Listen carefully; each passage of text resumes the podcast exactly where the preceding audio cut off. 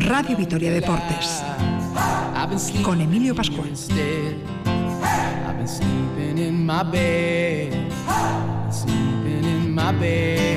Hola, ¿qué tal? Saludos amigos. 5 y 5 minutos de la tarde. Bienvenidos al tiempo del deporte en la sintonía de Radio Vitoria hasta las 6 y cuarto. Radio Vitoria Deportes y después baloncesto Araski Zamora. I've been trying to do it right. I've been living a lonely life. I've been sleeping here instead. I've been sleeping in my bed. Bueno, Deportivo La Vez y Athletic en Belan Armas de cara al choque de mañana en Mendizorroza. Tomás eh, Tavares llega cedido del Benfica al Deportivo La Vez eh, y Alex Berenguer firma con el conjunto rojiblanco hasta 2024. Nacho González nos habla, nos habla hoy en nuestro programa de Tavares, el futbolista procedente del fútbol portugués. Él ha estado entrenando en el Tondele y le conoce perfectamente.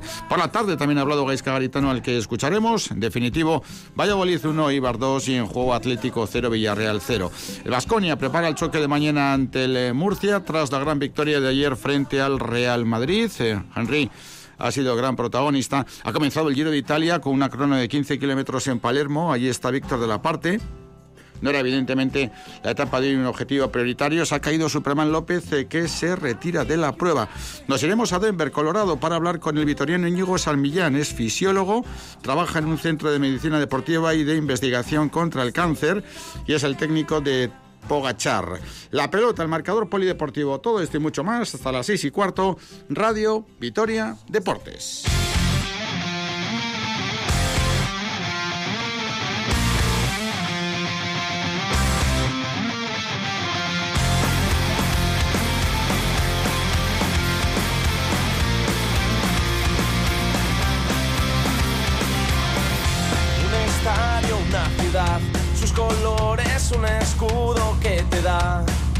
Fuerza para volver a animar el ambiente, respirar. Esa gente que a tu lado gritará en cada partido sin parar. Son las 5 y 7 minutos de, la tarde con Elvira Gómez en la realización técnica en el control central de Radio Vitoria. Les habla Emilio Pascual en nombre de todo el equipo de deportes. Entramos en eh, materia. Tenemos un partido en juego en primera división. Atlético de Madrid 0, Villarreal 0. Al mediodía, Leibar ha ganado in extremis en eh, Pucela al Valladolid, 1 a 2, gol conseguido por Kevin Rodríguez, con lo cual en la zona baja de la clasificación tenemos al Deportivo la vez con un punto, al Valladolid con dos, al Elche con tres, empatado con Huesca, Athletic, Osasuna y Levante, con lo cual fíjense la importancia del partido de mañana en Mendizorroza entre el Deportivo La Vez y el Athletic. En todo caso, Neco Aldecoa, ¿qué tal? Arracha León, saludos y muy buenas tardes. Hola, muy bien, Arracha León. En condiciones normales, eh, lógicamente la jornada previa a un pedazo de derbi entre Deportivo La Vez y Athletic, lógicamente el capítulo deportivo sería el gran protagonista, pero no son condiciones normales porque cuando el mercado está abierto pueden pasar muchas cosas y el mercado continúa abierto más allá de que estemos en la jornada 5 del campeonato liguero en la primera división. Esta mañana conocíamos eh, que Tomás Tavares se incorpora al Deportivo Alavés, eh, que Ismael se marcha al Atlético de Madrid. En primera instancia volvía a su equipo de origen, que era el Betis, y el Betis ha hecho negocio con el Atlético de Madrid vendiendo al jugador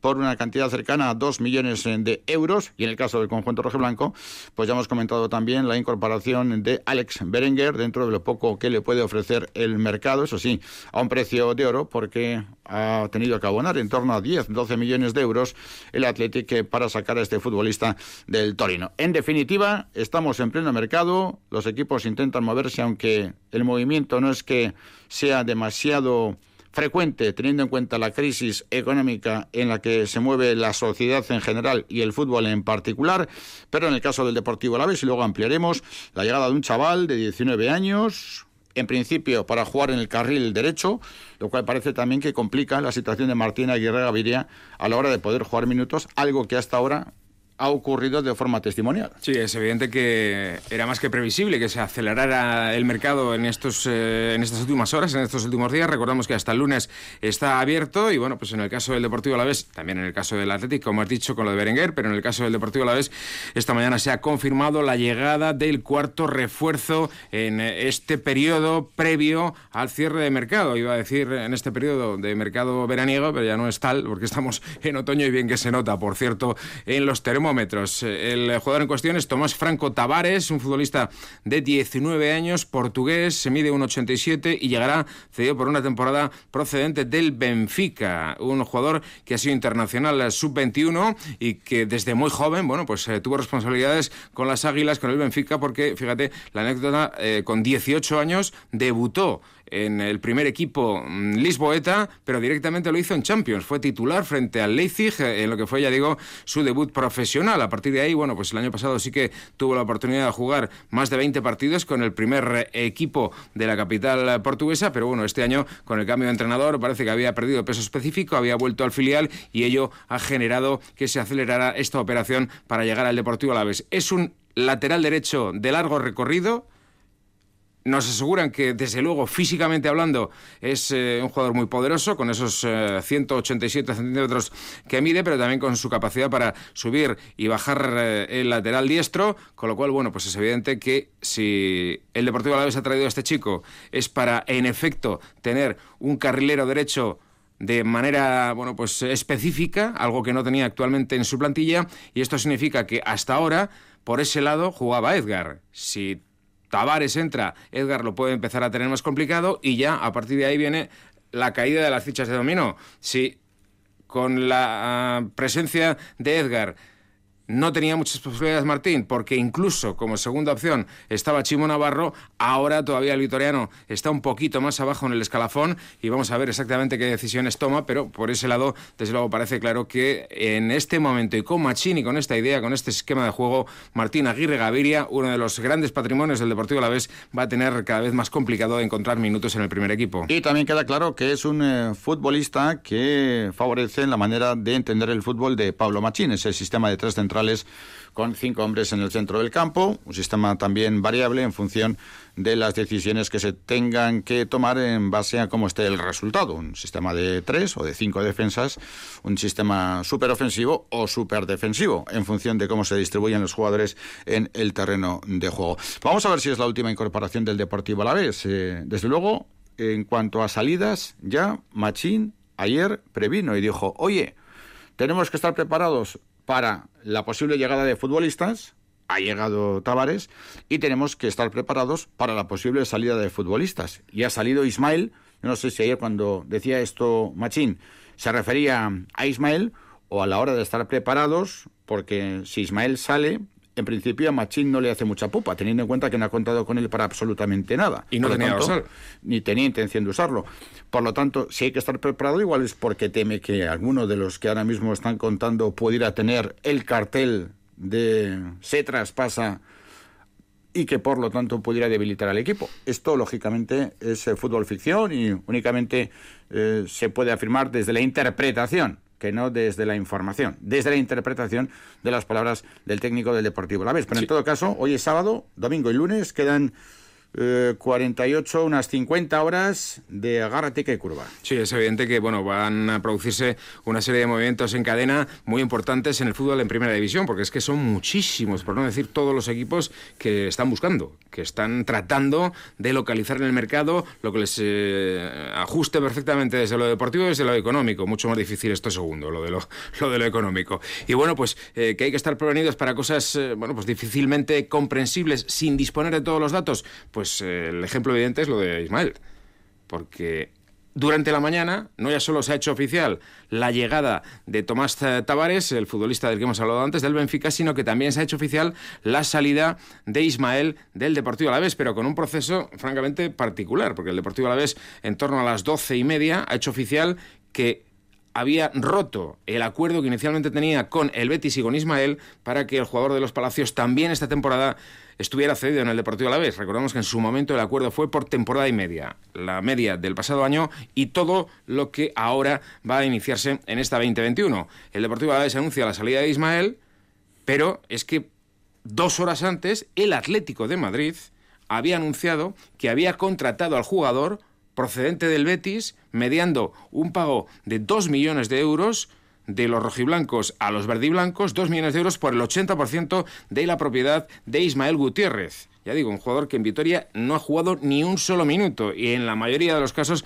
ha visto los partidos desde la grada. Pues bien, el Atlético de Madrid contrata a Ismael, va a jugar con el filial, en principio con el filial, pero Simeone parece que ha sido una petición explícita del argentino, Simeone lo quiere siempre entrenando con el primer equipo del Atlético de Madrid. Así que la operación particular, ya digo, Ismael se desvincula del Deportivo a la para volver al Betis teóricamente, pero a su vez en una operación que hace antes pública el Atlético de Madrid que incluso el Deportivo a la el Betis, contratan los colchoneros a este jugador que en Vitoria, francamente, ha tenido un papel no residual, un papel nulo, porque ya digo, en la mayor parte de las ocasiones se quedó fuera de convocatoria. Es una de las cosas, ya digo, particulares que pueden ocurrir en los próximos días. Y con respecto a los fichajes, pues recordamos lo que decía Machín en su previa de ayer.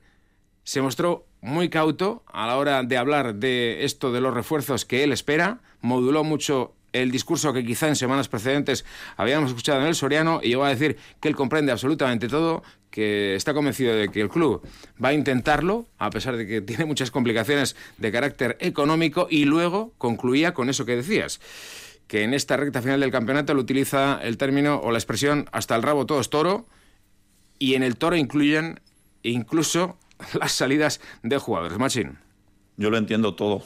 Yo soy entrenador, tengo que entrenar a los futbolistas que tengo y ya te digo que creo que para mí el fichaje es Lucas, el fichaje es José Lu, el fichaje es Manu, el fichaje es Pina. Cuando las cosas van bien todos parecemos mejores y luego seguro que el club, si puede, dentro de, las enormes dificultades que hay por, por la pandemia y con todos los límites salariales que hay, va a intentar, como ya lo ha hecho, eh, hacer la mejor plantilla para que podamos tener los mejores mimbres para tener buenos resultados. Así que en todos los mercados, hasta el rabo todo es toro y este pues va a ser uno más, tanto para posibles entradas como incluso tenemos que estar preparados también por si puede haber alguna salida. Ya decimos que luego entramos en detalle con respecto a la figura de Tomás eh, Tavares, pero seguimos analizando lo que va a ser el derby de mañana frente al Athletic. Decíamos a mediodía que es un partido que está marcado este año por eh, cuatro aspectos. El primero tiene que ver con la ausencia de público y un derby no es derby igual que el fútbol no es fútbol sin público.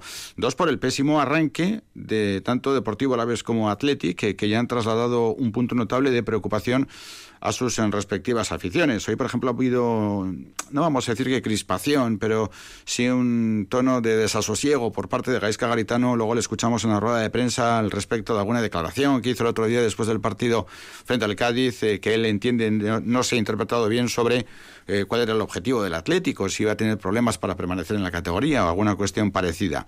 Él ha dicho que él en absoluto dijo eso, que ya sabe que está en un equipo importante y grande cuyos objetivos son los más eh, ambiciosos. En fin, el ambiente no está desde luego demasiado potable.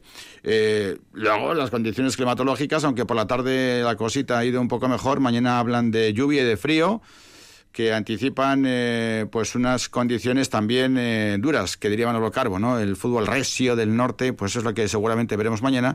Y cuarto, pues por lo que venimos comentando con respecto a la apertura del mercado y que, por ejemplo, el otro día decía Manu García, eh, de manera eh, muy eh, hábil y clara a la hora de trasladar que los vestuarios, cuando el mercado está abierto, pues no están tranquilos. Pues porque estamos hablando del futuro personal y profesional de jugadores y estamos hablando de inestabilidad, de inseguridad, no lógicamente por parte de todos, sino por parte de algunos, pues que están en el candelero y que lógicamente pues eh, quieren saber cuál va a ser su realidad, bien porque a ellos quieren invitarles a que salgan o bien porque los clubes correspondientes quieren hacer negocios a través de un traspaso. Dicho todo esto, eh, son elementos objetivos de los que hablaremos dentro de un ratito, pero está claro que tampoco el Deportivo a la vez está para despistarse demasiado, teniendo en cuenta las circunstancias clasificatorias. Son cuatro partidos jugados, únicamente un punto, un empate, tres derrotas, y cuanto antes debe llegar la primera victoria. Sí, es el objetivo, ¿no? Llegar a la primera victoria convertir en tres puntos las sensaciones que por momentos ha dado el Deportivo a la vez, por momentos quizá bastante aislados. Eh, el otro día en la cerámica aisladísimos, diría yo, pero bueno, pues en cualquiera de los casos lo que decía Machín es que las dudas no son buenas cuando los resultados no llegan. Hay dudas o puede haberlas fuera y dentro y que hay que mejorar el rendimiento y sobre todo obtener resultados, victorias ya, desde mañana, ante el Athletic Machín. Es, es cierto, es evidente que no venimos de hacer el mejor partido. Esto tiene cosas eh, muy buenas, que es ese margen de mejora amplio que hay, pero por contra también pues necesitamos que, mm, ya los resultados lleguen y tener una, versión eh, muy competitiva desde el ya. Es evidente que es eh, muy pronto, pero todos pensamos lo mismo, ¿no?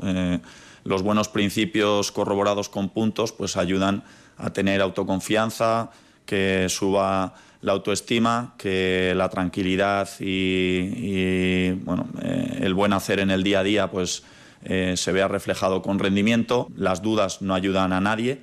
Y, yo creo que dudas pueden aparecer en todo caso eh, externamente, pero interiormente tenemos muy claro cuál es la línea de trabajo, cuál es la esencia, cuáles son los valores que históricamente pues siempre han llevado al Alavés a los éxitos y, es lo que tratamos de incentivar en el día a día. Y Machín también se ha referido al Athletic, igual que enseguida escucharemos a Garitano refiriéndose al Deportivo Alavés, un Athletic decimoquinto en la clasificación, ya decimosexto, después de la victoria del Eibar esta mañana con tres eh, puntos, un triunfo he conseguido precisamente frente al equipo armero 1 a 2 hace una semana en Ipurua y dos derrotas, en 2 a 1 frente al Granada y 0 a 1 con el Cádiz el jueves en un ejercicio de fútbol eh, absolutamente lamentable. De hecho, recordábamos a mediodía que la prensa vizcaína, después de esa derrota frente al Cádiz, hablaba de ineptitud, de ridículo, de impresentable, de, infamia, etcétera, etcétera. Y esto, lógicamente,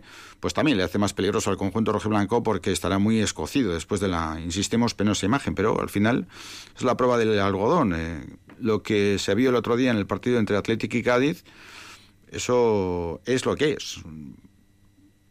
Igual es un ejercicio el del otro día de falta de inspiración, pero igual es un ejercicio de realidad. Habrá que verlo con el paso del eh, tiempo.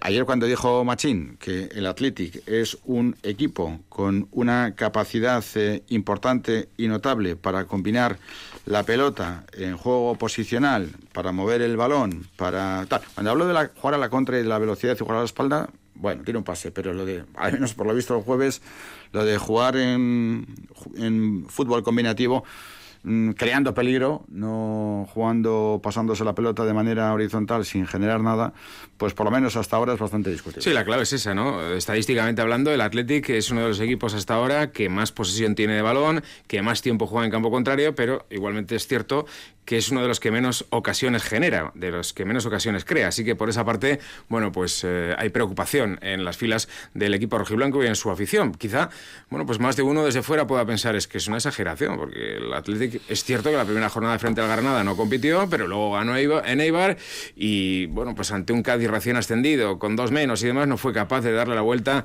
al partido con un tanto que se hizo, por cierto, en propia puerta el, propio equipo rojiblanco. Pero bueno, en cualquiera de los casos, y nunca mejor dicho, tratándose, tratándose del Athletic, toda esta circunstancia y toda esta marejada que se ha levantado en Bilbao tras la derrota ante el Cádiz, para Machín puede significar que mañana el Athletic en Mendizorroza sea un león herido. Nuestro rival pues va a venir eh, más herido si cabe de lo normal porque bueno pues eh, al final seguro que la gente pensará ostras con un jugador menos te hacen el gol con dos jugadores menos te ganan el partido no me cabe duda de que eh, si iba a ser difícil el partido de cualquier manera ahora pues nos lo van a poner todavía más porque no nos van a dar absolutamente eh, ninguna ventaja. Y lo que está claro es que necesitamos dar una versión eh, sólida y una versión competitiva y seguir creciendo, ojalá, pues con eh, la ayuda y la confianza que te dan las victorias y los puntos. Y antes del con Garitano, la referencia puntual y también recurrente cada vez que afrontamos una previa del Deportivo a la vez, aunque en los últimos tiempos ha apostado por un sistema diferente al que más le gusta al propio entrenador. ¿Qué dibujo mañana veremos en el Deportivo a la vez? Pues lo más probable es que vuelva a repetir con el 4-4-2, pero bueno, pues habrá que ver, ¿no? Una vez eh, recuperado Mano García, habrá que ver cuántos minutos puede tener el capitán. Volví a decir Machín que aún no está en plenitud de condiciones. Eh, con relación Pina se va a mantener la duda hasta mañana mismo, aunque bueno, pues no parece nada probable, ¿no? No ya solo que esté en el equipo titular, sino que el manchego esté algunos, minutos en el, en el campo, a pesar de que se ha recuperado muy rápido. Así que con bueno, pues eh, ausencias eh, en el centro del campo se va a ver obligado otra vez Machín a utilizar un sistema que no es el habitual en él, pero lo que el Soriano volvió a repetir es que a él le gusta jugar con 3-5-2, pero que ahora no puede hacer eso y que actuar con otro tipo de dibujos, es decir, con cuatro solo en la línea de retaguardia, no significa una improvisación, no significa ir a lo loco porque esto está trabajado y es riqueza táctica del equipo. Mansín. Yo soy un entrenador que, bueno, en los últimos clubes en los que he estado habitualmente he jugado con una línea de tres, pero a mí mm, lo que me gusta y lo que trato de incentivar es que tengamos tres centrales con cinco centrocampistas y dos delanteros. Pero por otra parte también yo me tengo que valer de algo que, que ellos tienen muy mamado, que tenemos que poner mm, unos matices para que se ajuste a lo que a mí me gusta pero vamos a entender que juguemos con una línea de tres, una línea de cuatro o incluso por momentos una línea de cinco, eso es una riqueza y no son eh, ni dudas ni vamos a ver lo que pasa, sino que son otros argumentos y otras armas más. Vamos a ver también el Athletic equipo presenta, si es el eje fundamental que ofreció Gaisca Garitano en los partidos eh, frente a Eibar y Cádiz o realiza rotaciones. Entendemos que será lo segundo, teniendo en cuenta primero el fútbol desplegado el jueves y segundo que sería tres partidos en tres semanas para el colectivo de 11-12 jugadores que acaban de comenzar la temporada con lo que ello supone de acumulación de esfuerzos, aunque después vendrá el parón liguero. De todas formas, eh, no parece que vaya a haber muchos cambios. Puede haber un par de retoques, no habrá muchos cambios. Eh, Alex Berenguer está ya en Bilbao y tampoco parece sencillo que se incorpore ya por lo menos al partido de mañana, aunque vaya usted a saber lo que puede acontecer. Esta tarde, ahora mismo, ya el Athletic está a punto de saltar al terreno de juego para realizar la última sesión preparatoria para el choque de mañana y a las tres y media ha comparecido Gaisca Garitano. Hace un ratito, en efecto, el exjugador del Deportivo Alavés, pues eh, desde Lezama poco antes de que inicie el último entrenamiento del equipo rojo y blanco, ha ofrecido su rueda de prensa, que como se apuntado ha tenido algunos momentos pues, de cierta aspereza, no, no, no nada serio, ¿eh? no ha habido una discusión ahí, bueno, pues desaforada, ni mucho menos, pero bueno, pues sí que ha habido algunos momentitos de, cierta tensión. Y bueno, con relación al, al Deportivo Alavés y al partido de mañana, pues eh, la elección de jugadores por parte del técnico de Derio parece que va a estar muy mediatizada por el músculo, porque fíjate lo que dice del Deportivo Alavés. El Alavés es un, juego, un equipo muy muy físico, ¿no? En el juego aéreo son fortísimos, eh, en las jugadas a balón parado suben pues, gente altísima al remate, un equipo muy muy físico con un buen contraataque también. Y un equipo que arriba tiene, tiene muy buenos delanteros, ¿no? Un equipo que tiene a Lucas, un equipo que tiene a José Lu, un equipo que tiene a Guidetti, bueno, gente que de Iverson, gente arriba que, que aparte de tener velocidad tienen tienen buen remate, ¿no? En cuanto a nosotros, también de tener jugadores lógicamente físicos que te exigen este tipo de partidos, ¿no? Partidos como el de Eibar, partidos como el de Vitoria, que sabes que son al final partidos muy, muy físicos, que va a haber muchos duelos, ¿no? También. Y precisamente Gaisca Garitano también eh, se ha referido a preguntas, lógicamente, de los compañeros de la prensa de Bilbao a esas manifestaciones que hizo en torno a que la primera división iba a estar muy complicada para el Athletic esta temporada. Él entiende que no se interpretó bien lo que quiso decir y no lo ha matizado, sino que él ha dicho que no tiene que matizar lo que no dijo, ¿no? Sí, por, dos veces ha ocurrido. Eh, cuando ha habido preguntas de los colegas de la prensa vizcaína, pues Garitano ha respondido que él nunca había dicho eso y que, bueno, pues entendía que hubiera críticas tras una derrota, pero que, claro, que tampoco le podían eh, achacar afirmaciones que él no había dicho. Y, bueno, pues eh, ha habido una primera, como digo, y una segunda, que es esta que vamos a escuchar, en la que, bueno, pues Lederio negaba, ¿no? Negaba que él hubiera asegurado que el objetivo del Atlético era simplemente simplemente la permanencia. Pues que yo no he dicho, no sé por qué me estáis diciendo eso, yo no he dicho nada de, eso. Yo he dicho que todos los partidos para el Atleti ahora mismo en la primera división son complicados. No, no he dicho nada de ni de la permanencia ni, ni, de nada. No sé por qué me estáis preguntando eso cuando yo no he, no dicho nada de eso, ¿no? nosotros aquí ya sabemos en el club en el que estamos y que los objetivos son los más altos, ¿no? No sé, no sé por qué me estáis diciendo esto, ¿no? Gaisca Garitano, en la previa del encuentro, una previa que se ha producido, ya decimos, a las tres y media de la tarde, hace exactamente dos horas, porque son las cinco y veintinueve minutos con cincuenta y tres segundos. Ya saben que el vitoriano Nacho González eh, es un hombre bien curtido en el mundo del fútbol profesional. Ahora mismo descansa en tierras eh, de Tarragona tras eh, entrenar el año pasado en la primera división de Portugal y después de conseguir la permanencia con el Tondela en un final tremendo del campeonato en aquel partido frente al Moreirense. Con él tenemos comunicación. Nacho, ¿qué tal? Arracha Buenas tardes. Hola, buenas tardes. Son las cinco y media en punto de la tarde. ¿Cómo estamos? Tranquilo, ¿no? Pues bien, bien, sí, tranquilo, tranquilo. Bueno, la verdad es que mejor que aquel 20 de julio, ¿eh? aunque ganaste, se sufrió como se sufre de verdad en el fútbol. Sí, sí, sí. La verdad es que bueno, cuando llegas eh, a último partido o a un partido jugando de todo, pues lógicamente la tensión es la tensión es, es máxima y bueno, gracias a Dios, pues bueno, pues conseguimos el, el objetivo y, bueno y satisfacción no y ahora pues bueno recuperándonos un poquito de esos de esos, de esos disgustos y esos guarapalos que te da el fútbol no ay el fútbol el fútbol un día nos va a matar. El objetivo se cumplió y ahora está Paco y estarán no en el Tondela que tú dejaste el año pasado. Sí sí sí sí sí así es. De momento con dos partidos, una victoria, un empate y una derrota. Estoy tranquilito en Cambrils, esperando una llamada que tarde o temprano seguro que va a llegar. Bueno, eh, una vez acabado ahí en, Portugal, pues eh, bueno, una de las cosas que se me pasaba por la cabeza era el, que quizás era el momento para, para tomar un, un descanso, eh, ver si, si salía alguna, alguna cosa, alguna opción muy muy interesante y si no, pues bueno, no, no apurarme y, y aprovechar este, estos momentos para, para hacer un, un descansito que de vez en cuando no va mal, ¿no? Y a partir de ahora, pues, pues bueno, pues lógicamente ya ha pasado el verano, ya estamos en la rutina y ya el, cuerpo empieza a necesitar marcha, ¿no? Y desde la tranquilidad y bueno, veremos a ver, ¿no? Veremos a ver qué nos depara el futuro. Ah, porque este reseteo, Nacho, ¿cómo se gestiona? No siempre hay que aceptar lo que a uno le ofrecen, ¿no? A veces hay que tener paciencia para acertar y por lo tanto, no sé, gestionar con inteligencia lo que pueda acontecer, ¿no? Sí, como bien te decía, ¿no? Pues eh, bueno, recién llegado de Portugal, de Portugal hubo ahí dos opciones, eh, bueno, bastante he considerado bastante interesantes, no acabaron por por salir ninguna de las dos y a partir de ahí pues decidí eh, el, que era el momento de, de parar un poco y sí, sí, a ver, a ver qué, qué es lo que va saliendo, va saliendo, si, si interesa, si no interesa, veremos a ver, ¿no? Ahora, estar sin equipo no significa estar de vacaciones, porque uno debe ser eh, consciente de lo que hay, debe ver fútbol, debe prepararse, debe estudiar. Y claro, tiene mucho más trabajo seguramente que si estuviera trabajando, porque es probable que tengas que estar pendiente de cómo lo hacen 20, 25, 30, igual hasta 40 equipos.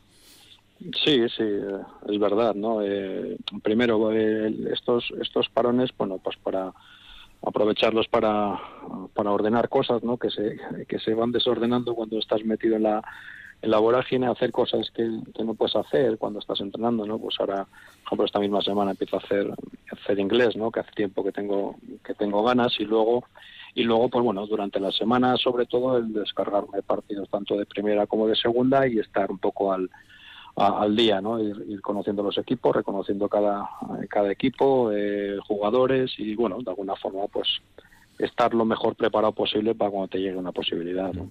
Seguro que tiene eso un punto de adrenalina, ¿no? De, de, de, subidón o, de bajón, dependiendo, ¿no? Pero el hecho de no saber qué va a ser de ti la semana que viene, el mes que viene o, o dentro de, tres o cuatro meses, eso también, claro, tú tienes mucha experiencia, pero eso, si he visto desde fuera, también hay que saber gestionarlo, ¿eh? Porque eres tú, es la familia, es estar con los tuyos o no estar.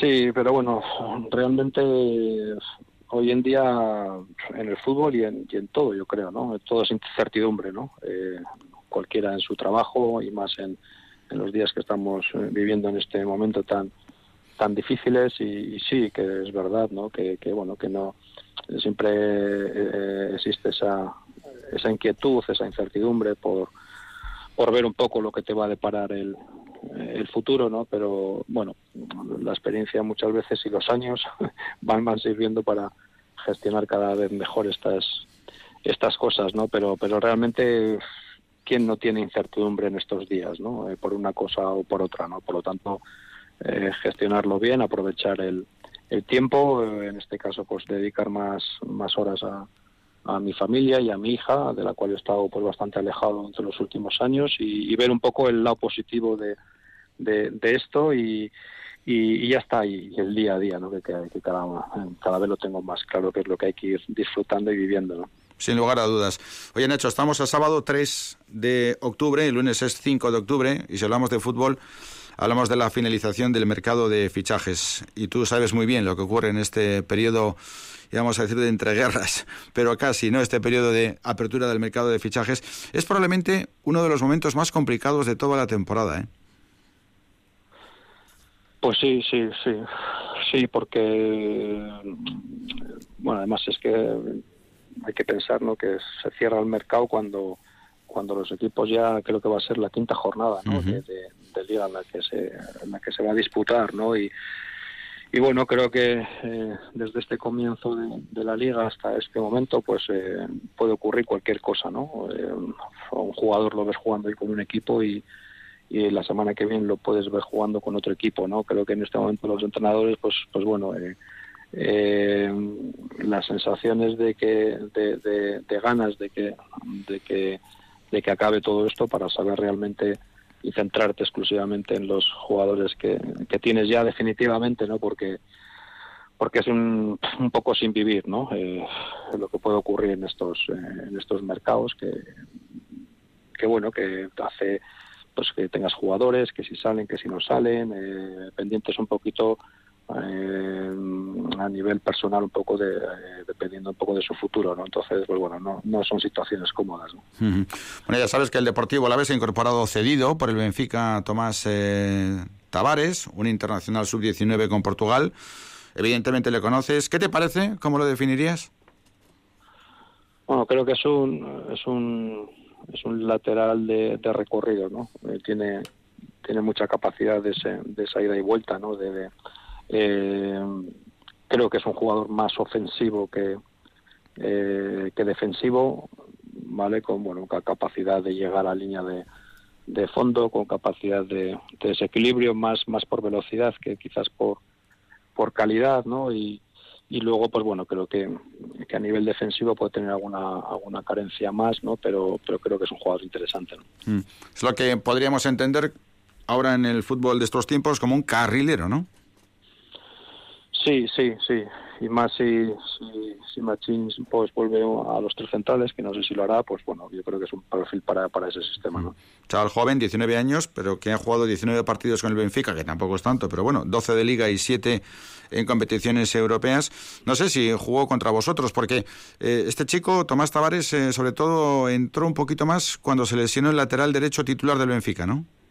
Sí, ahí el habitual era Andrea Almeida, ¿no? que es el es el, titular, por así decirlo, un jugador con mucha con mucha experiencia, pero sí que tuvo tuvo creo que una lesión bastante bastante complicada o duradera y, bueno, y ahí tuvo la, la oportunidad el, el chico este, ¿no? Y creo que creo recordar, no sé si en me parece que en, el Estadio de la Luz creo que sí jugó creo que sí jugó él, pero sí, a mí es un jugador que me, me, me dejó buen recuerdo un partido, yo creo que era de Europa, vale que, me llamó mucho la atención no eh, por eso creo que, bueno cuando a un entrenador o a mí eh, hay un jugador que te llama la atención en un momento puntual es por algo no y creo que, que, bueno que es un jugador interesante no hmm. un jugador fuerte rápido valiente en el uno contra uno eh, con ganas de pisar línea de fondo y que vamos a ver desde el punto de vista defensivo también, ¿no? La Liga Española tiene la complejidad eh, que todos eh, sabemos, aunque estamos viendo, Nacho, en los últimos tiempos el interés de muchos equipos, de equipos españoles por jugadores de la Liga Portuguesa. Recientemente ha salido también el interés de un equipo de campanillas que está en Europa por un jugador del, del Río Ave, que, por cierto, tan difícil se lo puso al Milan el otro día en la clasificatoria de la Europa League. Eso también eh, demuestra ¿no? la internacionalización del fútbol y también lo que viene a ser el crecimiento del fútbol portugués. Sí, sí, la verdad es que hay buenos jugadores, ¿no? Y además piensa que es, es un mercado bastante accesible, ¿no? Eh, creo que los contratos en, Portugal no tienen nada que ver con los con los contratos en este caso en, en España, ¿no? Y, y por lo tanto la verdad es que en Portugal hay mucho eh, mucho mucho geador, ¿no? Hay mucho mucho club europeo viendo jugadores porque realmente para para el fútbol europeo y en este caso para el español pues son jugadores bastante bastante baratos. Muy bien, Nacho, mañana lo verás tranquilito en casa, seguramente en Cambrils estás. Eh, ¿Qué tiempo tenéis ahora por allí? Pues eh, airecillo, como casi siempre. y, y, resolillo. 21, 22 grados, nada, bien, para, para darte un paseito ahora por la, por la playa no está, no está, mal. Qué desastre de día tenéis por ahí, qué desastre. 21, 22 grados y un poquito de airecillo. Ya sabes, habrás hablado con casa, con los padres y con tu hermano, etcétera, y habrás visto, o sabrás de primera mano, el, el huracán este que ha venido, el Alex este que está eh, arrasando. Afortunadamente la tarde la tenemos tranquililla, que tú dirías, ¿no? Pero hemos tenido una noche, vamos, con un viento y una lluvia tremendo. Pero bueno, hay tranquilito, verás en casa el Deportivo Alavés Athletic, siempre es un partido muy atractivo. ¿Cómo lo ves? Bueno, pues eh, eh, creo que no ha sido un buen comienzo para ninguno de los de los dos, ¿no? Eh, pero bueno, no esto no ha hecho más que más que empezar en cuanto al Deportivo a la vez que lógicamente lo he visto más que al Atleti. Bueno, creo que ha estado en esa línea tan estrecha que hay entre, entre, ganar, perder, empatar, ¿no? Y ahora está cayendo de un lado, ¿no? Pues yo creo que el día del Betis perdió en el descuento. El día del Granada creo que fue que, con el empate hubo la ocasión aquella clara de Edgar, me parece, ¿no? Que, que, en la jugada siguiente el Granada metió el 2-1, puede ser, ¿no? sí, sí, sí. Y, el día del Getafe, que bueno, que fue un partido equilibrado, podía pasar cualquier cosa, y el día del Villarreal no lo vi, pero te quiero decir que bueno, que, así como ahora tiene un punto, pues podría tener dos puntos más, ¿no? Y estaría en una situación más tranquila, pero bueno, en cualquier caso, esto no ha hecho más que comenzar, o sea que estaros tranquilos. ¿eh? muy bien. Nacho González, eh, un hombre que ha marcado una página muy importante en la historia del Deportivo Laves con aquel ascenso a la segunda división. Un hombre que tenía un recorrido deportivo importante, Zaragoza, Deportivo de La Coruña, la pasada temporada en Primera División en Portugal y ahora mismo esperando tranquilo y reseteándose después de una tensión tremenda vivida en los últimos tiempos desde el punto de vista futbolístico. Oye, nada, cuídate, una rebequita esta tarde con esos 21 grados por Cambrils y hasta siempre ha sido un placer, Nacho, un abrazo y buenas tardes. Igualmente, un abrazo muy fuerte para todos. Gracias a Nacho González. Eh, las 5 y 42 minutos. Enseguida estamos en Denver, en Colorado. A ver con qué temperatura y qué condiciones allí. Pero antes, seguimos eh, pendientes de lo que acontece en la primera división. No hay cambios en ese duelo que se disputa en el Wanda Metropolitano. Con un nuevo cambio ahora mismo en eh, el equipo de Castellón. Quedan 5 minutos y medio. Una Emery decide colocar en la cancha a ataque Cubo, retira a Manu Triguero, sigue el 0 a 0 y desde luego el partido está abierto. Atlético de Madrid 0, Villarreal 0, recordamos el Villarreal, el último rival del Deportivo Alavés el pasado miércoles en el estadio de la Cerámica. Y además de este 0 a 0 en primera división, hay otro a 0, otro 0 a 0 en segunda. Quedan tres minutos en el Alcorcón 0, Zaragoza 0, mientras que en Andúba la Ponferradina se ha adelantado y a falta de tres minutos el Mirandés está cayendo por 0 goles a 1 ante el conjunto leonés de la Ponferradina. Por cierto, en el Mirandés, titulares una vez más, eh, tanto Jaime Muñoz, jugador cedido por el Deportivo Alavés, como Vivian, el vitoriano cedido por el Athletic, ya digo, los dos titulares en el conjunto burgales. Y además de esto, bueno, pues recordemos que hay un partido en juego de la liguilla de los equipos ascendidos desde el grupo cuarto al grupo cuarto de la tercera división desde las preferentes. Es eh, una liguilla para una plaza en la Copa del Rey de la próxima temporada y ahora mismo el Anaitasuna y el Urgachi están empatando a cero cuando el cronómetro está a punto de llegar también al 45 de la primera parte. Les vamos a presentar al doctor Íñigo San Millán. Es el director de rendimiento del equipo ciclista Emirates y entrenador de la gran sensación del ciclismo mundial, Tadej Pogachar. Nació en Vitoria hace 49 años, se crió en Madrid, con 20 años se fue a Estados Unidos a estudiar ciencias de la salud en la especialidad de Medicina del Deporte, volvió a casa para doctorarse en la UPV y desde 2008 se incorporó a un centro de medicina deportiva en Denver, Colorado, donde trabaja con ciclistas, atletas, remeros, triatletas, etcétera, etcétera.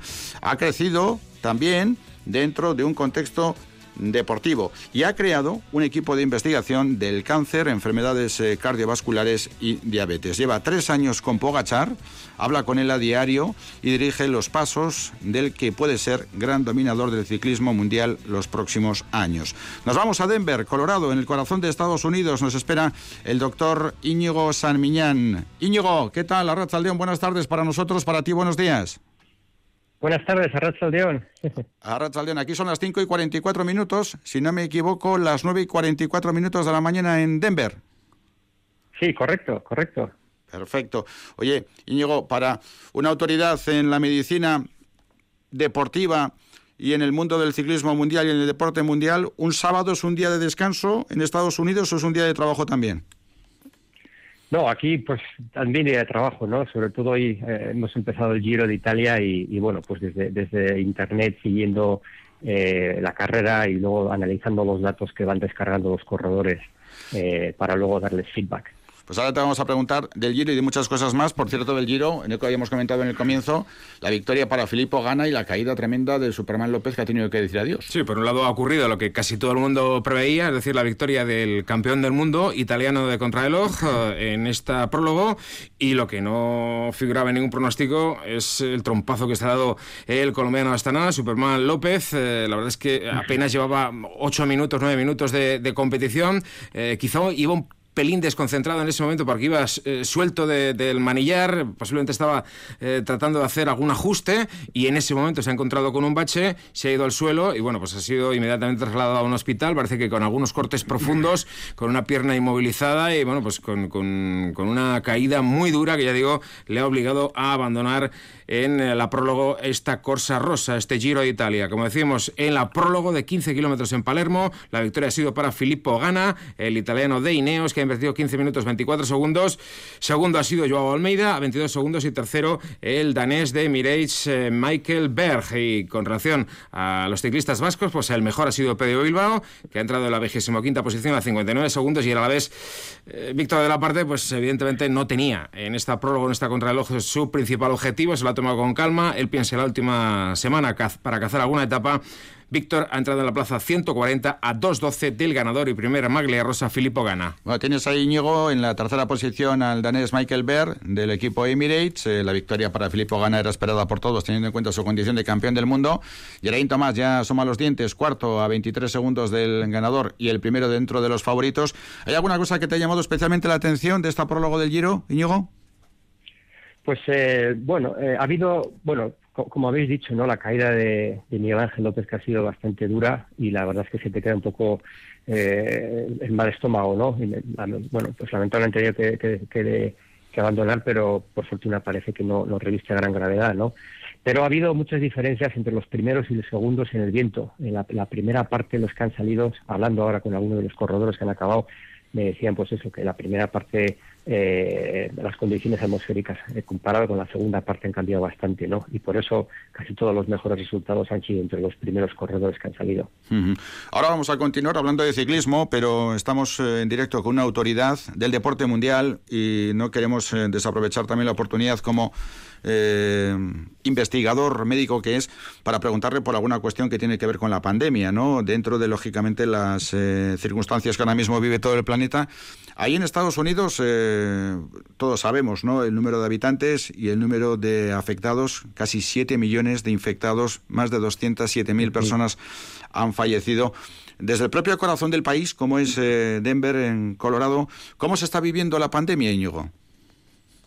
Pues eh, sí, aquí la verdad es que es un, es un auténtico desastre, ¿no? La administración de Trump, eh, pues eso, ha estado negando eh, durante todos estos meses, ¿no? La importancia de la pandemia y hay, está la sociedad muy dividida, ¿no? Hay dos Américas ahora mismo, una América que es, pues, la, la demócrata, perdón, donde en general la gente, pues, va con máscaras, hace distanciamiento social y luego la otra América que, bueno pues que, que, no, no, hace caso a casi nada y bueno lo hemos visto en este caso del mismo presidente no hace caso a su propia a sus propios científicos y bueno acaba en el hospital con, con COVID no la verdad es que mucho estrés hay en este país ahora mismo y, no, es, no es nada fácil ah. Sin duda. Recordamos que Donald Trump está ingresado en un hospital con síntomas, dio positivo en el test PCR y está con síntomas y además está siendo sometido al tratamiento eh, con ese medicamento que no garantiza eh, la cura, pero que es una de las eh, fórmulas que se está intentando llevar a cabo para revertir la situación del COVID-19. hablábamos antes de tu equipo de investigación de cáncer, enfermedades cardiovasculares y diabetes. ¿También el tema del COVID-19 está dentro de los estudios o, o estáis un poco al margen, Iñigo?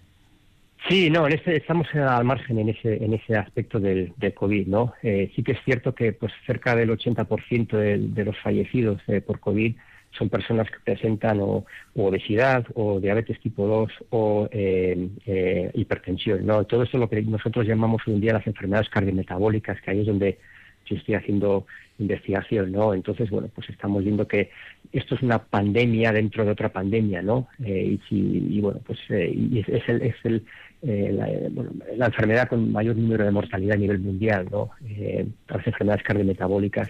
Y entonces, bueno, pues estamos viendo que, esta gente que, que tiene COVID-19 y tiene estas enfermedades cardiometabólicas, pues tiene muchas más posibilidades de enfermar gravemente o incluso morir. Hmm. Bueno, hablemos de ciclismo. Estamos en un programa deportivo. Eh, sin duda que podríamos continuar hablando de temas eh, de medicina. Quizá en el transcurso de la conversación vuelvan a salir vuestra investigación eh, para intentar atajar el cáncer o las enfermedades cardiovasculares. Pero, Íñigo, como entrenador que eres de Pogachar, llevas con él tres años, hablas prácticamente a diario, diriges sus pasos. El planeta ciclismo está todavía impresionado por la demostración en el Tour de Tadej Pogachar. Tú que le conoces mejor que nosotros y evidentemente prácticamente mejor que nadie, ¿también estás impresionado? Mm, no, si te digo la verdad, no estoy impresionado porque nos esperábamos eh, mucho desde, el primer momento eh, que yo la, le conocí vi sus parámetros fisiológicos son pues eh, pues, pues aquellos propios de, de, uno de los eh, grandes ciclistas, ¿no? Y luego la forma de entrenar que tiene, su mentalidad. Y, ya empezando ya, vemos que Tadej, eh, todas las carreras que hace prácticamente o gana o hace segundo o hace podium, ¿no? O, eh, incluso un mal día para Tadej es hacer el noveno o el décimo, por ejemplo, casi.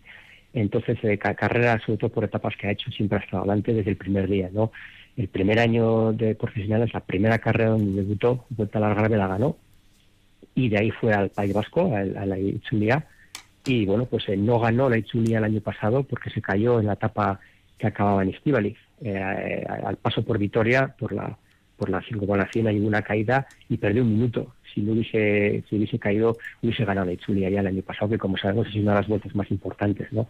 Y luego ganó la Vuelta a California, que también es World Tour, y, bueno, en la Vuelta a España, ¿no? Hizo, hizo tercero, ¿no? Eh, tiene una capacidad de recuperación excepcional y la verdad es que, bueno, pues eh, no, no, no, no me no me ha impresionado, o sea, me ha impresionado lo que ha hecho evidentemente, pero, pero nos esperábamos que hiciera un resultado muy bueno. Igual no ganar el Tour, ¿no?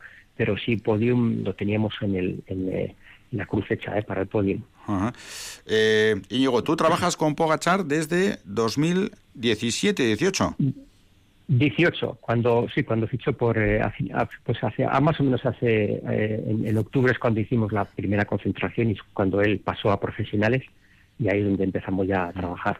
Y eh, te hemos leído comentar que sus parámetros fisiológicos y mentales te han llevado incluso a compararlo con Miguel Indurain, ¿no? Su, cabeza, su cabeza es, eh, sí, los parámetros fisiológicos son propios de, pues eso, los deportistas del más alto nivel, el ciclismo, ¿no?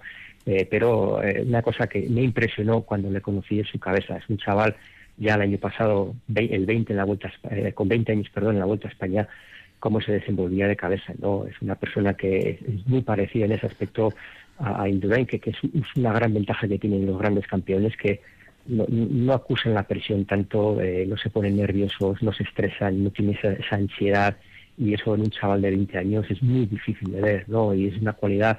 Yo he visto muchos muchos campeones en estos años eh, con grandísimas cualidades fisiológicas, pero eh, muchas veces la cabeza es el factor que les falta, ¿no? Tal lo tiene, como lo tenía Indurain. Mm. Tú estás en Estados Unidos, en Denver, en Colorado, él está en Europa. ¿Cómo es el trabajo diario con él? Pues eh, hoy en día con las tecnologías nuevas pues es bastante fácil, ¿no? Tenemos desde WhatsApp, teléfono y luego eh, tenemos un programa, un software donde eh, todos los corredores del equipo, según entran en el autobús, en este caso en el Giro de Italia, o según entran en casa y, cogen wifi, pues entra toda la, todos los datos del, del, de la, computador pequeño que tiene ¿no? en, el, en, el, en, la bicicleta, todos estos datos entran en el ordenador y puedo ver pues los vatios que hace, vatio kilogramo, las pulsaciones, la media velocidad, el recorrido donde ha estado haciendo, eh, puedo seleccionar una subida específica para ver cómo ha hecho esa subida comparado con la semana eh, pasada o con el mes pasado. Entonces estamos continuamente analizando muchos datos eh, de él, ¿no? Entonces, bueno, pues continuamente estamos hablando, dándole feedback, si entrena bien, si tiene que mejorar, vamos a hacer cambiar mañana, si estás cansado, que no suele ser el tema, el mm. aspecto, o sea, el, problema. Pero sí, con las tecnologías hoy en día tenemos muchas ventajas. Ah. Antes de la crono del Tour de Francia, en la que realizó un tiempo descomunal, se le veía muy relajado, es un chico parece muy tranquilo, tan tranquilo que de hecho hizo la crono sin potenciómetro, es decir, sin tener los eh, datos, la referencia de, de vatios. ¿Te sorprendió que hiciera esto? No, de hecho era el plan. la noche anterior lo, comentamos, lo hablamos y decidimos no utilizar el potenciómetro. Eh, la razón principal es que eh, con, los, con los vatios hay corredores que se pueden bloquear, ¿no? Eh, a veces los potenciómetros no miden perfectos eh, de un día a otro inclusive, y encima teniendo en cuenta que tiene un cambio de bicicleta, es decir, la potenciómetro en la bici, la de crono que hizo en la primera parte de la cronita de log, luego tiene otro potenciómetro en la de carretera, igual no viene igual.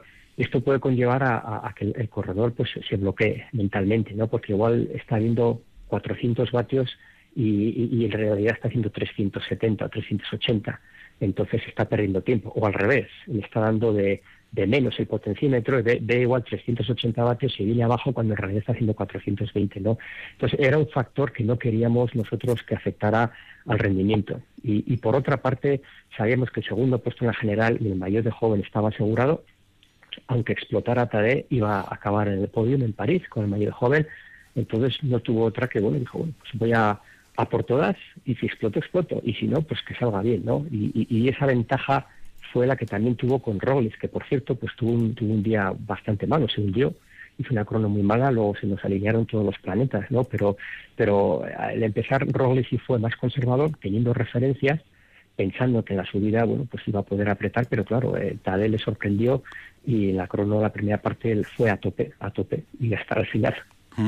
Realmente llamativo porque en los tiempos que corren eh, todos conocemos no la importancia de los potenciómetros, eh, de cómo los corredores se controlan, aunque bueno, el otro día hablábamos con Nene Arberas y él nos comentaba ¿no? que un corredor profesional sin potenciómetro seguramente cuadra lo que el propio aparato le daría, con una diferencia quizá de 5 o 10 vatios como máximo, pero seguramente lo cuadraría. Pero claro, eh, también es eh, un poco el, guía ¿no? que te acompaña, ese, ese potenciómetro. Estamos recordando, por ejemplo, a Chris Froome, ¿no? en los momentos más importantes de su trayectoria deportiva, cómo no se ponía nervioso. Se marchaban grandes rivales y él estaba pendiente del potenciómetro y sabía que tenía que ir a un ritmo que es el que marcaba la máquina y que finalmente le permitía calzar y neutralizar.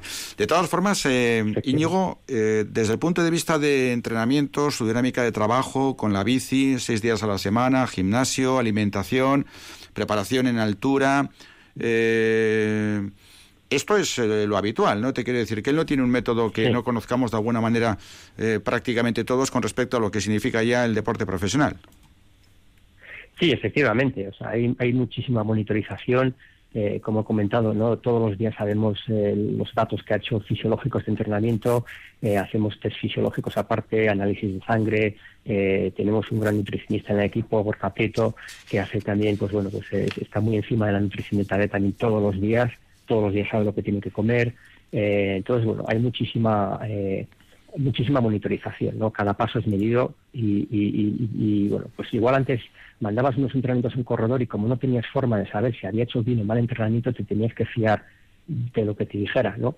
Cuando a veces pues no no no no no, no, te puedes fiar mucho de, que, de que te digan que estén cansados o no. Ahora mismo ya lo ves, lo ves y, entonces puedes eh, cambiar eh, eh, entrenamiento si hace falta o darle más descanso o no hay mucha monitorización en día. porque eh, vosotros tenéis una plataforma que se llama Metabólica. ¿Esa plataforma en qué consiste, Íñigo? Bueno, sí, es Metabolómica. Eh, es una plataforma que hemos creado que es, un poco el último grito en estos años en, investigación en, distintas enfermedades, ¿no? como el cáncer o, diabetes, ¿no? donde vemos a nivel celular eh, todos los pasos celulares que hay en, en, estas enfermedades y se pueden ver qué, pasos están defectuosos, ¿no? Entonces, bueno, pues lo que lo que decidí yo con, con, mis colegas de la universidad es, eh, bueno, pues el, llevar esto al, mundo del deporte, ¿no? Si podemos ver con, con dos o tres gotas de sangre podemos ver eh, entre mil y dos mil parámetros, ¿no? Pues entonces, ¿por qué no hacerlo con deportistas? Y efectivamente, lo empezamos a hacer el año pasado, la estamos desarrollando todavía, pero pero ya podemos ver cosas muy interesantes como por ejemplo la capacidad de recuperación a nivel celular que tiene que tiene Tadej Pogacar, ¿no? Eso lo vimos ya en, en, tanto en laboratorio lo hemos visto como lo hemos visto también en la Vuelta a California el año pasado en competición y esto sinceramente fue una de las cosas que nos llevó a llevar a la Vuelta a España, ¿no? Porque sabíamos que la capacidad de recuperación era excepcional, muy superior al resto y eh, de su equipo eh, en la Vuelta a California, bueno, pues le, decidimos llevarle a la Vuelta a España. O sea que con tres gotas de sangre en, reposo se miden eh, todos los parámetros y tenéis miles de datos. Sí, efectivamente. Eh, se pueden medir muchísimos parámetros, pero, insisto, no es una plataforma que, todavía eh, hay que desarrollar del todo, pero bueno, somos los primeros que la hemos traído al mundo del deporte y, todavía estamos aprendiendo, ¿no? Pero ya vemos parámetros que nos ayudan a, dar información al corredor y a, obtener información y predecir, eh, bueno, pues eh, el rendimiento en este caso, pues por ejemplo, pues la, eh, capacidad de recuperación, ¿no? Del corredor, así como función mitocondrial, que es muy importante para la producción de energía, ¿no? Cómo las células utilizan carbohidratos, cómo utilizan grasas, eh, cómo la mitocondria funciona en general. Entonces, bueno, son parámetros que, vamos a ir aprendiendo más en estos años. Mm. Espero. Bueno, en base a esos parámetros que ofrece la ciencia, con la experiencia que tenéis, con el trabajo que realizáis en la universidad y eh, siempre con, eh, lógicamente, la interpretación que tenemos que hacer de los hechos cuando hablamos de deporte, ¿no? En deporte puede pasar cualquier cosa, puedes tener un día mejor, peor, hablamos de seres humanos, pero ¿le ves a Tadej Pogachar como el gran dominador del ciclismo mundial en los próximos años? yo no sé si dominador, ¿no? Pero que, va a ser un, bueno, va, a marcar décadas, ¿no? Eh, con, junto a, Renko Edenpoel, por ejemplo, ¿no? Son dos corredores que, bueno, pues eh, eh, como vemos, ¿no? En el, deporte y en, todos y en el ciclismo y en todos los deportes en general, pues cada 20, 25 años, pues nos sale un, grandísimo deportista, ¿no? El, último que ha visto el ciclismo, pues seguramente ha sido Miguel Indurain, ¿no? Entonces, pues cada 20, 25 años nos sale uno, ¿no? Y, yo creo que en este caso van a salir, eh, bueno, Tadej o Gachar como, como este Renko de Benpol, eh, igual en dos años viene alguien más, pero estos dos corredores, en mi modesta opinión, creo que van a marcar década. Fíjate, Pogachar 22 años, Bernal 23, Benepoel 20, Mark Hirschi 22. ¿Qué está pasando para que ciclistas tan jóvenes eh, dominen el ciclismo mundial y rompan de esta manera? Cuando, por ejemplo, antes hablábamos de Miguel Indurain, en la época de Miguel Indurain hasta que no cumplías 28 o 29 años se decía que era la edad eh, justa, apropiada para explotar como ciclista. Sí, correcto. Eh, yo, en mi modesta opinión, pienso que es un poco lo que está pasando también en otros deportes, ¿no? Que, cada vez vemos a, chavales y chavalas más jóvenes, ¿no? Eh, debutar y hacer buenos resultados, ¿no? Yo pienso que esto viene ya desde atrás. Pues igual hace, cuando hace 10, 20 años eh, había muy poquita gente con 13, 14 años, con un entrenador, con un seguimiento, con una monitorización, ¿no? Hoy en día todos estos chavales los llevan haciendo desde los 13, 14 años, ¿no? ¿Qué sucede? Que cuando llegan ya a 20 años están mucho más hechos porque han tenido una preparación ya ideal, ¿no? Como siempre digo, un, pianista con condiciones que empieza, a un niño pianista con 10 años a tocar, pues con 25 años va a tocar muy bien, mientras si, empieza con 20 años, pues pues tiene un retraso, ¿no? Entonces yo creo, creo que esto es una, una, una opción ahora mismo, que, o sea, una, una de los factores, pero por otra parte está que, que bueno, pues los chavales hoy en día pues eh, eh, comen mejor, eh, recuperan mejor, entrenan mejor, saben mucho más, están mucho más informados. antes a los ciclistas era difícil hablarle de de lactato, de, mitocondria, de, recuperación, ¿no? Ahora, ahora los chavales lo absorben todo y es una generación muy preparada, ¿no? Y, pienso que esto es un poco en general, ¿no? Lo que es lo que está pasando no solo en el ciclismo, sino también en otros deportes. También llevas a un chaval, a, Juan Ayuso, que ha firmado el equipo Emirates de Machín. Eh, que la verdad es un corredor que viene de ganar el Campeonato de España Juvenil de Fondo en Carretera y Cronómetro, que pasa directamente de juveniles a profesionales y del que hablan como una auténtica estrella en ciernes. Sí, es un chaval muy bueno también, tiene unas cualidades excepcionales y, bueno, pues sí, estos, estos, de estos chavales también que salen cada 15, 20, 25 años, ¿no? Yo pienso en, el ciclismo, eh, sí, suele ganar carreras con 5, 6, 7 minutos al segundo y, la verdad es que es un, tiene unas condiciones muy, muy importantes, ¿no? y bueno, Todavía, evidentemente, no se puede saber hasta que no debuten profesionales, pero tenemos bastante, confianza en él. Hmm. Es eh, Íñigo San Millán, un eh, vitoriano, porque vamos a hablar un poco de ti, Íñigo. Tú eh, naciste en Vitoria hace 49 años, ¿no? Sí, correcto. ¿Cómo pasa el tiempo? Para todos. Pero te criaste en Madrid, muy pronto fuiste a Madrid. Sí, pues al, poco de nacer, pues que pues, mi padre trabajaba en Madrid, bueno, tenía el trabajo en Madrid y bueno, pues ahí sí nos, nos criamos allí en, en Madrid, sí. Pero sigues yendo mucho a la guardia, te gusta y eso no lo has perdido, ¿no? Sí, sí. No, no, no, no. Yo considero todo, pues eso, Vitoria, Álava, bueno, he vivido también muchos años en Vitoria y, en Álava, pues en la guardia desde pequeñito, ¿no? Siempre vamos y es, es, es mi casa, ¿no? la guardia. Y sí, todos los años voy y la verdad es que tengo grandes amigos allí y la verdad es bueno pues es uno de los yo le llamo el paraíso e, eso para ti es una obligación cada cuánto tiempo vas a la guardia vas todos los años Todos los años, sí, todos los años. Cuando estaba viviendo allí, pues evidentemente va fin de semana, etcétera, y en verano todo el verano, pero, pero sí, ahora voy todos los años, menos este año, que hemos tenido el problema con, con, con, el COVID porque los, los, viajeros de Estados Unidos eh, tienen restringida la entrada en, en, Europa, ¿no? Y entonces, a menos que sea tarea esencial, trabajador esencial, que no soy yo en mi caso, pero no puedo ir este año, lamentablemente. Pero en tu casa de Denver, en Colorado, vamos, buen vinito de Río Jalavesa y de La Guardia tienes fijo. Siempre. Ayer mismo me tomé, abrimos una botella de La Guardia. Eso nunca falta. Oye, Íñigo, pero tú con 20 años, y aunque estabas estudiando Derecho, decides irte a Estados Unidos para estudiar algo totalmente diferente, Ciencias de la Salud en la especialidad de Medicina Deportiva. ¿Esto cómo se produce? Bueno, yo, yo he sido muy deportista toda la vida, ¿no? Eh, yo en, Madrid cuando me crié jugué seis años en el Real Madrid en categorías inferiores y luego pasé al ciclismo, competí muchos años en ciclismo y, y, bueno, pues siempre me ha apasionado todo el tema de saber cómo funciona el cuerpo, ¿no? Lo que sucede es que, bueno, pues no era muy buen estudiante para nada y, mi padre hizo derecho y, bueno, pues para, para tenerle también un poco tranquilo, pues me, me metí, ¿no? Pero no me interesaba nada estudiar, absolutamente nada. Y luego, pues después de dos años suspendí todas las asignaturas y dije, bueno, esto no, es lo mío y decidí ir a algo que me, que me gustaba, ¿no? Y aquí el programa que había en en Colorado que vine era uno de los mejores del país, donde, bueno, pues eh, yo creo que bueno, aprendí bastante y ahí es donde, bueno, pues eh, descubrí el entusiasmo que tengo sobre todo por la, fisiología, ¿no? Y el, y el, metabolismo, que es lo que llevo haciendo ahora ya casi 25 años con deportistas y, y también en otro tipo de, de, investigaciones en enfermedades eh, como el cáncer o a nivel cardiometabólico. Mm. Habrá que matizar que no te gustaba estudiar Derecho, porque tú estudiaras estudiado hoy muchísimo eh, por lo que supone el proceso de investigación una vez que te doctoraste en Fisiología aquí en la UPV y después de terminar Ciencias de la Salud en la especialidad de Medicina Deportiva en Estados Unidos. Nos comentaba que nos comentabas que has estado siempre sigo estudiando todavía, ¿eh? Y todavía estoy estudiando. Claro, es que así es y así debe ser. O sea, que estuviste en la cantera del Real Madrid de fútbol seis años. Sí, seis años, sí, sí. Nunca llegué a hacer nada, pero por lo menos lo intenté. pero bueno, eh, luego como ciclista también con 16 años estuviste ahí en un equipo que se llamaba Chamartín en Madrid con, con gente que después eh, tuvo un recorrido importante como David Plaza, Félix García Casas y compañía, ¿no?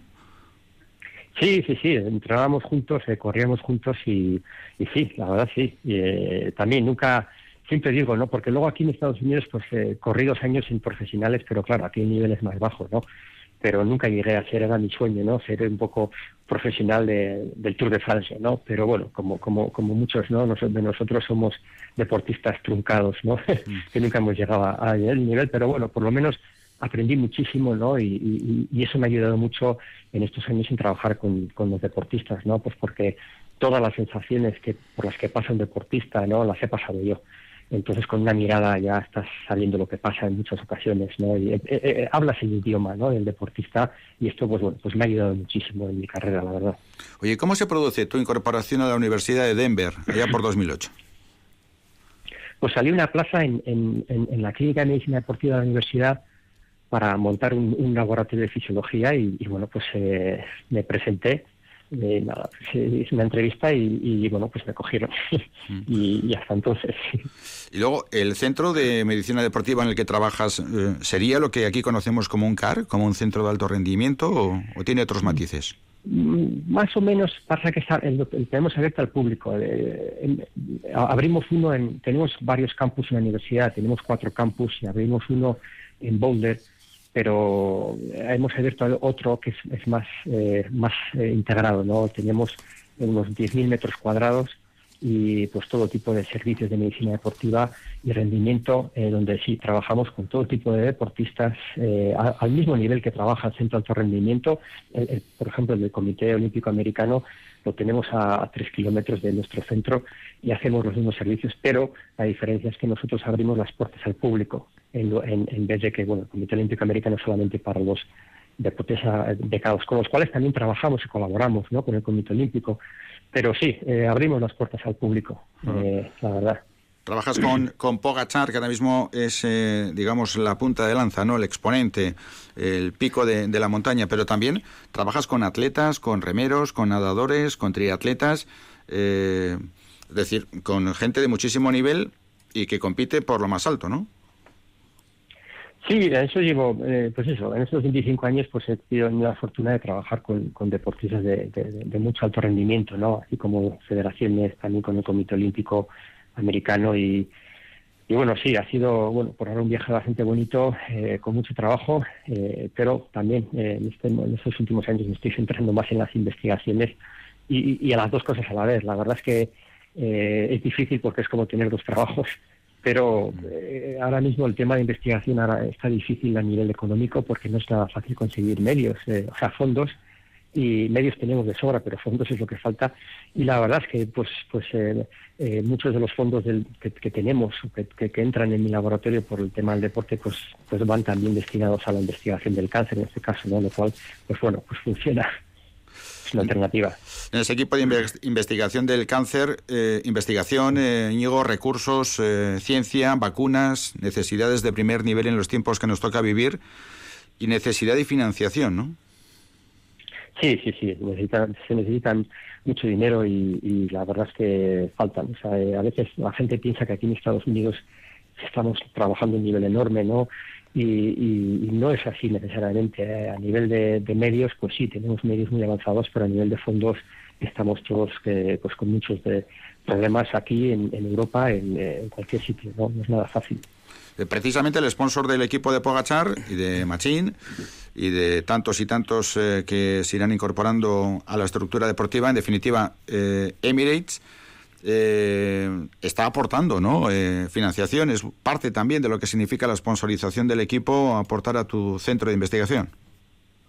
Sí, sí, correcto. Yo es eso, pues eh, eh, bueno, una muy buena parte de, las aportaciones pues que van a hacer pues yo, yo luego las, las, las utilizo para hacer investigación, lo cual es uno de los también alicientes ¿no? de que tuve a la hora de trabajar con el equipo, de bueno, pues pues bueno, pues necesito fondos y, esto pues me ayuda, ¿no? Es el doble trabajo, pero bueno, al fin y al cabo, eh, bueno, pues eh, yo creo que se sale ganando. Fíjense, en 2004-2005 ya estaba con el Saunier Duval de Machín.